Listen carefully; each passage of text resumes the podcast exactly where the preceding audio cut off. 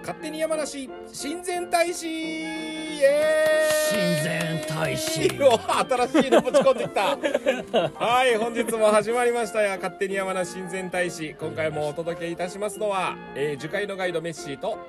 旅するトレイルランナー林ですよ若ろ干し噛くねみましたよろしくお願いしますよよろしくろしくお願いしますお願いしますいやー素晴らしいはい、はいえーこのチャンネルは早速ですけどもはいこのチャンネルは、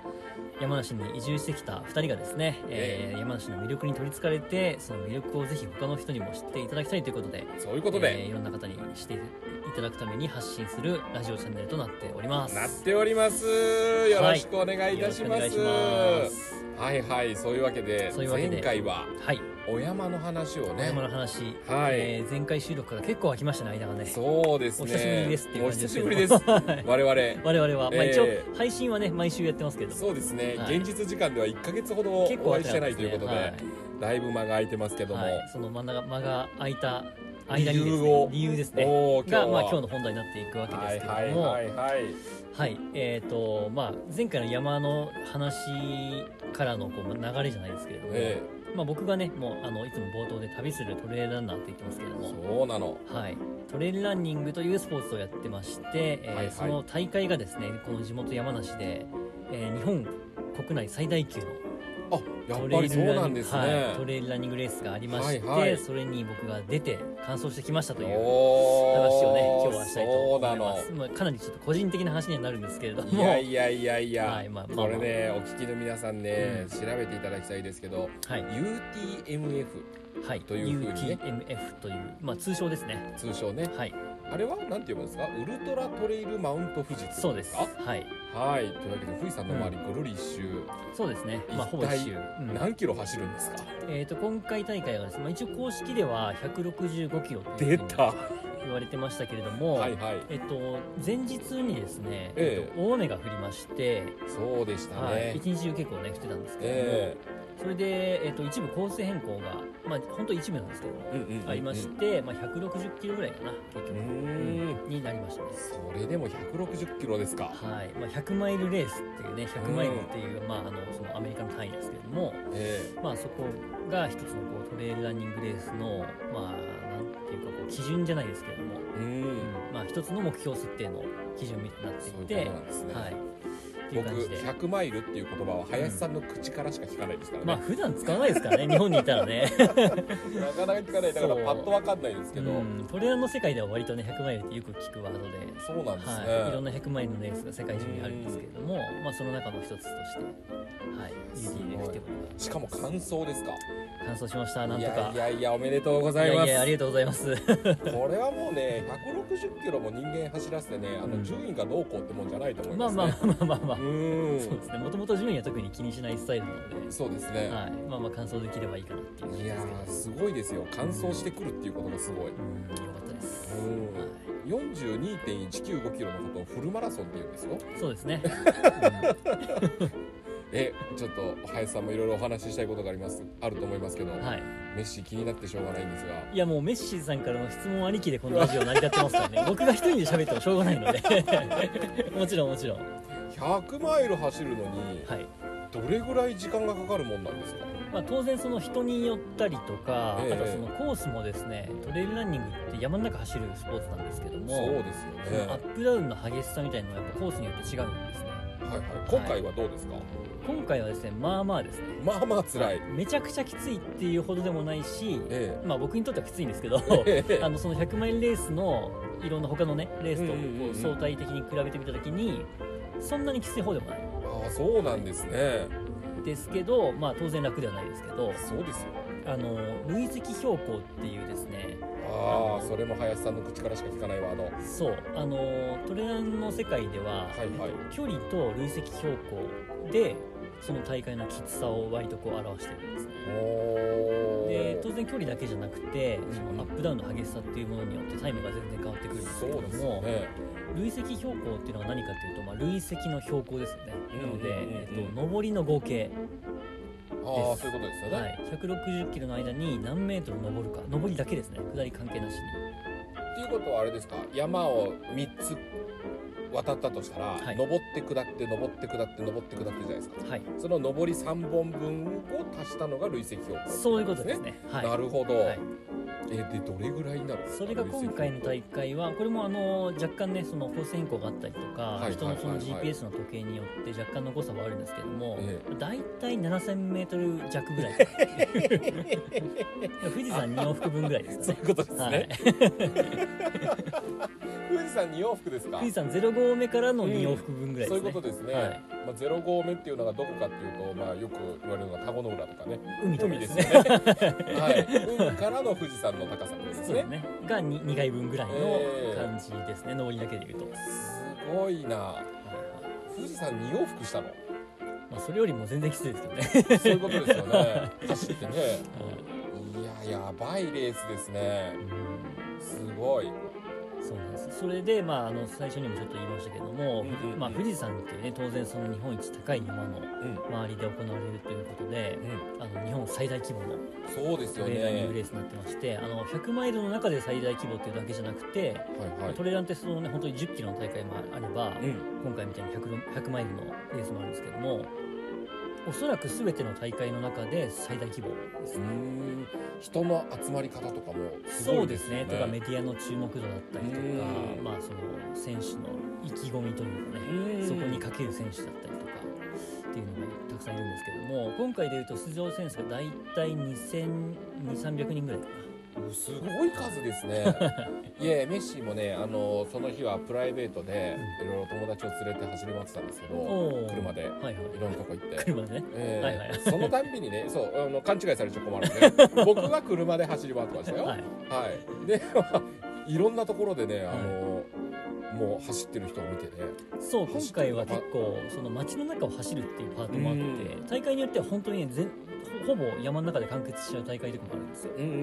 んそういう場合は全全然街で見かけないんですけども、まあ、今回の場合はね結構街中も走ったりしたので見かけた方もいるんじゃないかなと思いますいねろんなところにあのスタッフの方もねうんものすごい数でね、そうですしねっかりフォローされながら、うんあの三角コーンとかも道に立ててねそうそうそうちゃんとあの危なくないよううんうにん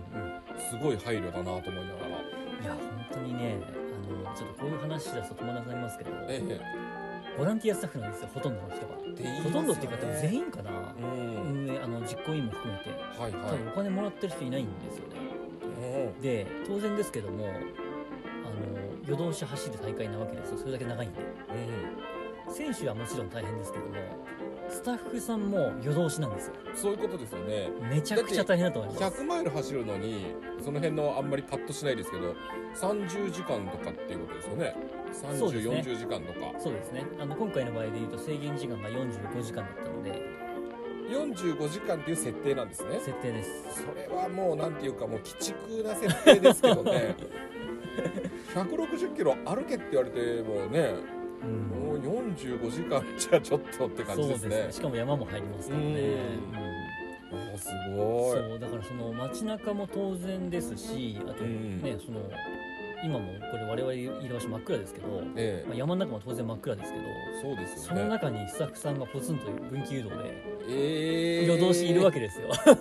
まあちょっとまあ交代とかもしながらね,、基本的にはねそうそうそう基本的には2人1組とかなってると思いますけどそうそこまでだからすごいですねば場所によってはね車で途中までしか行けなかったりするのでうんそうですよね一応山の上の方の分岐とかのそうとこそうろそまうではそう。スタッフさんたちも歩い登ってて行って、そこでボランティアしじてますゃかあらね。すごいいやいやいやいや、もうここれは本当にね、本当にあれですねあの愛の大会なんですねそうだからよく選手、まあ僕も含めてね、選手たちをこう褒めたたいてくれますけど、よええくやったねとか、頑張ったねとか、すごいねとか言ってくれますけど、いや、これはもうね、全員が褒めたたえられるべきスうーんいやポーまツさだにし、大会ですね。すごいなあなんかメッシのトレランのイメージってこうちょっとね本当にブームになったの最近って感じで一昔前は本当に少数の人がうん。うん楽しむだけのスポーツだったってイメージがありますけど、うん今やこうやってねそれだけのスタッフも集まるし、そこに傾ける情熱もあるしってすごいことですねそうですねプロもいますからねそれで口をもいるのでそうですそのプロの方たちっていうのはだからこれでに参加する UTMF に参加するっていうのをとか完走したっていう記録を出さないと海外の大会に出れないとかってえっ、とね、まあ、出るのは出れるんですけど、うんあのまあ日本の場合ねちょっとその辺のアウトドアスポーツとか結構海外に比べてうん割とこうなんていうかなまだちょっと遅れてるイメージがありあのますねそうですねうん海外だと本当にそれで結構あの豪邸立ててる人、まあ、あのツール・ド・フランスのね自転車の選手とかうん結構そうですけども、そういう人もいたりするんですけど日本だとまだそこまで行ってなくて、うーんまあ、あの大会出て完走はもう当たり前で表彰台登らないと結構もううプロわプーロとしてはみたいな感じの ところがあるんでうわ、まあ、プロはプロでね大変だと思いますけどいやいやもう超大変でしょう、うん過酷すぎるでしそょうですね100マイル走ってはい表彰台を狙うんですかそうですそうですもうもうプロプロってのはそういうことですからねそういうことですよねそのブランドの名前を背負ってるんで、やっぱりそのうん表彰台に立ったりとかメディアに出て目立たないとなるほど、ね、スポンサーついてくれませんからね、うんすごい話だな100マイルかわかんないですえそれはあのやっぱり夜通し走ってるんですかあだからの一応仮眠所も途中あるにはあるんですけど、え今回僕は仮眠所は使わずに行きましたねあのちょっとだけこううとうとしする時があってええええ走りなが らそうですそういう時歩きながら寝てた歩りきとながから寝てたり何回かあの電柱とかにぶつかったりとかしたけど 木とかに激突したりとかししてましたけどちょっと危ないですけどいやいやいやもうその話がそこのいかに過酷かっていうのを物語りますね 歩きながらね物にぶつかった寝ちゃってね物にぶつかったって経験はなかなかできないですからねそう眠気は結構ねあのあの克服できないというか今ね課題なんですけどいや普通克服できないと思いますよ むしろ疲れてるんだし速い選手だと、ええ今回もですけども100マイルでもやっぱね10時間台で帰ってくるんです18時間9時間ぐらい帰ってくるんですよ本当ですかそうそうするとやっぱりね眠気が来る前にゴールしちゃいますからねなるほどねえー、18時間すごいですね、すごいですよえーまあ1時間にそれでもまあ10キロぐらいっていうイメージってことですよね、速い選手はね本当トトップ3ぐらいの選手はそれぐらい帰ってくるんですかうんいやなんかまあ1時間に10キロって聞くとマラソンのペースとしてはゆっくりだけどらうん信じられない距離ですからねしかも山の中そうだからなんかは飛ばしてる方がスピードを上げてる方がきつくてゆっくり行ってる人は楽みたいなイメージがなんとなくあるかもしれないですけど、え意外と長時間その時間にあの運動し続けてるのは遅い人なんでえおーそういう意味ではいやね遅い人の方がきついっていうそういや 考聞いえたこ方ともあありりまますすね なんか下りとかは走っちゃった方がうん楽に走れるんだよとかそうですね歩いて降りるより走った方が楽だとかうんいう人いますよねたまにそうですね、まあ、あとは自然の中でやってるスポーツなんで、ええ今回は多分比較的天気良かったですけどもうんそのね2日間も山の中にいたら天気も変わりますからねそうですよねうん早く帰ってきちゃった方が逆にうね、んあそういう意味では早い方がいいんだうんそうそうそうそうそうなるほどリスクが減るってことですねそうですね何があるか分かんないですよね時間が長ければ長いほど夜走る時間も短い方がいいですもんね、うんですね道が見づらいわけですからそうあとヘッ,、明るい間に走っちゃった方がいいうん、ヘッドライトのバッテリーもねあの切れる可能性性っていうのはやっぱ遅い人の方があるんでいやすごいです ねそういうこと考えていくと奥めっちゃ深いですいやねそうですよ、なるほどね、うんだからあのねよく山なんか登ってると、えすごいあの軽そうな荷物を持って走ってるんで、えはいはいはい、あのちょっとねあんまりこうよく思わない人とかもいると思いますけどもうん、意外とね持ってるものが多くてただ一いつや一つが軽軽いっていうだけでほうほうほうほうほう持ってる種類としては多いんですよ多分ねなるほどね普通の登山者さんが持ってるものよりも多分逆に多いんじゃないかなっていうぐらい、えいろんなもの持ってえます林さんのほら準備ができましたってこう持っはいてはくいもはのいはい一覧写真に撮ってあげるじゃないですか、あれを見てねえこれ全部、まあ、着たり持ったりしてるってこと、って思ってびっくりした方がありますよ、そうですね、多いんですね多いですね、まあ、救急道具はもう必ずひ当然ですけど持ってますし、んうんうんその蜂に刺された時の毒抜きだったりとか、クマ鈴だったりとか、ヘッドライト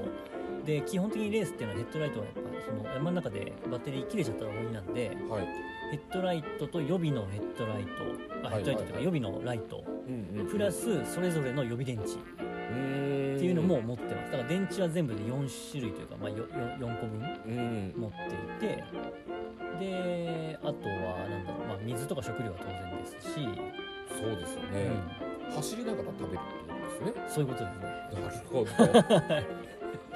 まあ、走りながらちょっと歩い歩いてるところもあるから、そういうところでそうですね、補給するってことですね。はい、あとまあ急にね雨が降るかも降るかもわかんないんでレインウェアですね、レインウェアもちゃんとあのあのシームテープっていうね防水テープが貼ってあるっていう指定がされていたりとかあそういう指定もあるんであすかりますありますレインウェアの上下ですね、へーまあ、よくゴアテックスとかってねそのえー記事でありますけどえーえー言いますね。はいまあ、そういうちゃ高んいやつとだ。そうそうそうそう、うん一定以上の防水機能があるものっていうふうにちゃんと指定されてて、へーまあ、あと携帯トイレもそうですねあそうですよね。いやすげえ持ってるですね。結構持ってるんですよ本当だ。そう下手な登山者より持ってますよ。そうですねおーであとまあそんなテのープ怪我した時に多分テーピングとかねこれれもう何センチ何メートル以上って決ま っててそこにも決まりがあるんですか。あるんですよ何でもいいってわけじゃなくて、へそうだからねえ。しっかりしてる。結構持ってますよ逆にだから困った人がいたら助けられ助けちゃうぐらいのうんそういうもことのは持でっすてよまねす。はいお互いに助け合ってね。そうなんですよそりゃね怪我だってしますからねうん。転んだり捻挫したりなんて。そうそうそうだしかょっらちゅうでしょうからうね。ん、山のレスキュー隊員じゃないですけどねそういうあの役割もできるんじゃないかなと思いますけど、いやそう思いますよ。うんいやすごいなトレイルランナーの方だってすごいですね。そうですねあとは薬関係ですね、はいはいはい、はい。まあ、それぞれ当然常備薬はあある人はそうですし、あとまあ最悪ね何かあった時にやっぱ自力で下山しないといけないんうん、で、あの痛み止めとかねあんまり使いたくないですけど痛み止めも持ってますしあとはあの今回みたいに長いレースになると、まあ、人にもよるんですけど僕なんかも持ってましたけどあの胃腸がねだいぶこうああ言ってましたねそれあのね。疲労したりとか、うん。はあの胃腸がダメージ受ける原因っていくつかあっいはてまずはその振動ですね本当にあのい。え走ってて着地するじゃないですかで特に山の下りとかって結構衝撃が強いじゃなはいいですかはいはい。その衝撃がやっぱその100マイルも走ってると何万回ってこう、え胃にボディーブローのようにー、すごい。効いてくるん衝で撃的。そう振動がダメなんですか。振動でまずはこうまあ、胃が揺れますからねそういうこまあ、とよですよくはないねで。すよねそうえー中の中のびっくり液したも揺れますから今当然全然そんなのイメージなか った。なるほど確かにおっしゃる通り。そうっていう理由も一つだし、えあー、えとはそのずーっと運動し続けてるんでその血中酸素っていうんですかね、えー。はいはいそうはいいうのがやっはぱい。こう足とか他の、まあ、は心肺機能とかはい他の部分にいつもよりも多く使われちゃって胃になかなかこう血流というかね酸素がいかないっていうのあでー機能が低下してくるっていうことも言われてたりとか、まあ、あとはそういうのは想像できる。うん、単純にその普段と食べてるものが全然違うし食べる食べ方とかも違ううんの食べで方。も違うしそうね。そういうちょっとこうショックじゃないですけども起こしちゃうっていうのがあったりとあか、ーまあ、いろんな原因があるんですけども、まあ、とに休かく息してないってことですからね。そう、まはあ、あのいずれにしても途中からねこうだんだんこう普段通りに食べれなくなってくるんですよあもう受け付けないん受だけ付けないで食べても吐いちゃうとかえー、僕も今回結構ねまあ吐きはしなかったですけどえちょっとやっぱ気持ちムカムカしてる感じでえあやられちゃいましたそはうでも水分だけ水分にあの粉飴っていうそのカロリーが取れるいはいはいはあいの溶かすなんかこうパウダーみたいなのがあるんですけど、それをこう水分に溶かしてそれを飲んで水分でカロリー取ってましたね後半は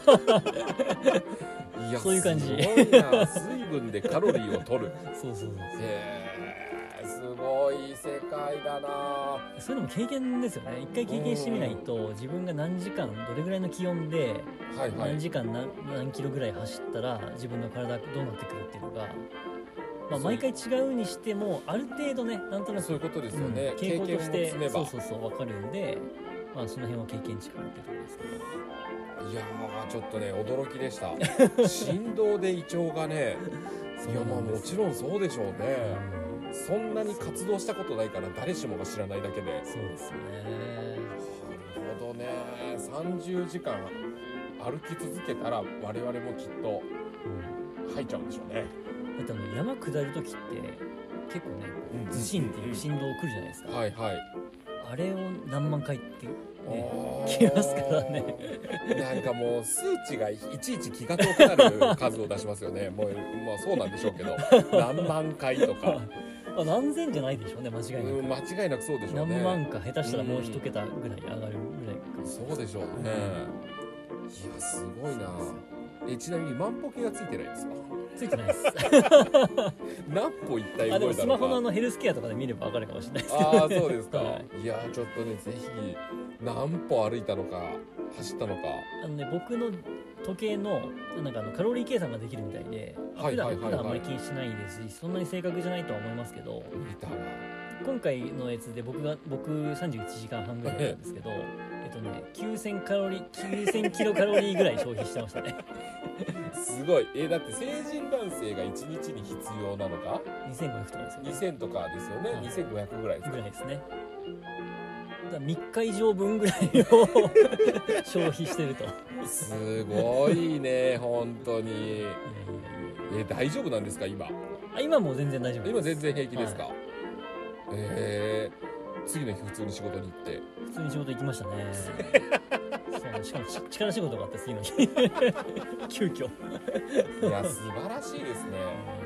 なんかねあの憧れちゃうそんなにいやまあ基本的にはでもね夢中になって頭のいいことじゃないと思います 自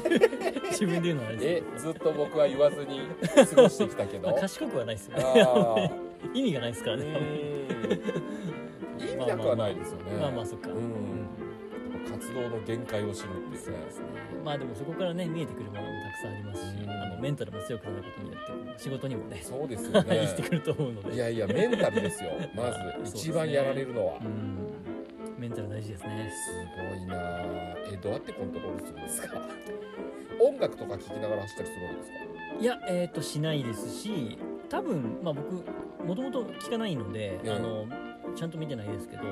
おそらく大会によってそのイヤホンき、まあ、やっぱ危ないので音が聞こえないそうと、ですよねうんうん禁止とかになってるはずですねへーすごいだ話かだらな本当にあのね今回で言うと、えっと金曜日の午後3時3時あ4時スタートだったんですねはいはいはいで、まあ、最初の一晩超えるわけじゃないですかで次の日の日中走りますよねはい で次2日目の夜に入るわけですよそっか入っちゃうね 入っちゃうわけですよ、 24時間後がだって4時なんだもんね、はいでうだんだんですねやっぱその睡眠不足と疲労でえ幻覚が見えてくるわけえマジ、ですね はいこれあるあるですあるあるですかあるあるですすあのトレイルランニングとかアええドベンチャーレースと言われるような、本当に長時間に及ぶレースあのスポーツの中では結構あるあるで、で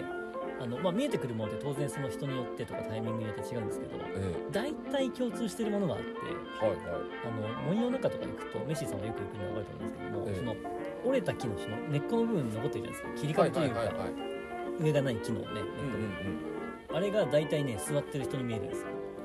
まうんあ、あー大きさ的に大体そんな感じじゃないですそうですねかでもこれはねあの多分ほとんどの人が経験したほとんどの人っていうか、その幻覚を見た人は多分切り株が人に見えるっていうのはあるあるだと思いま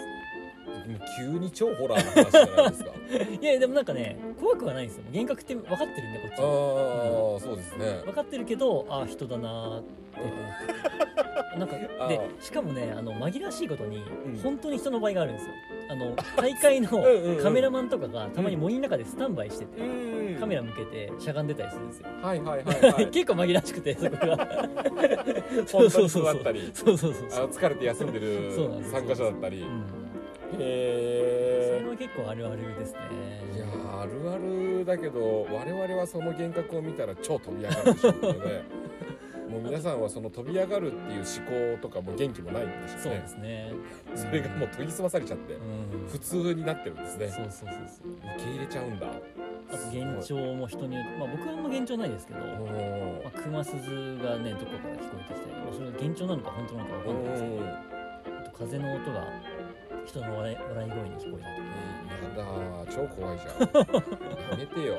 でもねこれもね走ってる時にはねもう怖いなんて思ってないんですよねこれやっぱりうまあ幻聴だなぐらいの あ今回笑い声かみたいな感じですねんいやいや気せずして怪談話みたいになっちゃってるけどそれ山の中で起きたら超やばいですよ超やばいそんな感じですねいやすごいお話を今日は聞けましたいやちょっとあねっという間にねもう25分になるとそうですけどよそろそろもう一回締めないとそうでねすねいけないっていうわけで、はいまあそんなわけで、いや UTMF、うん、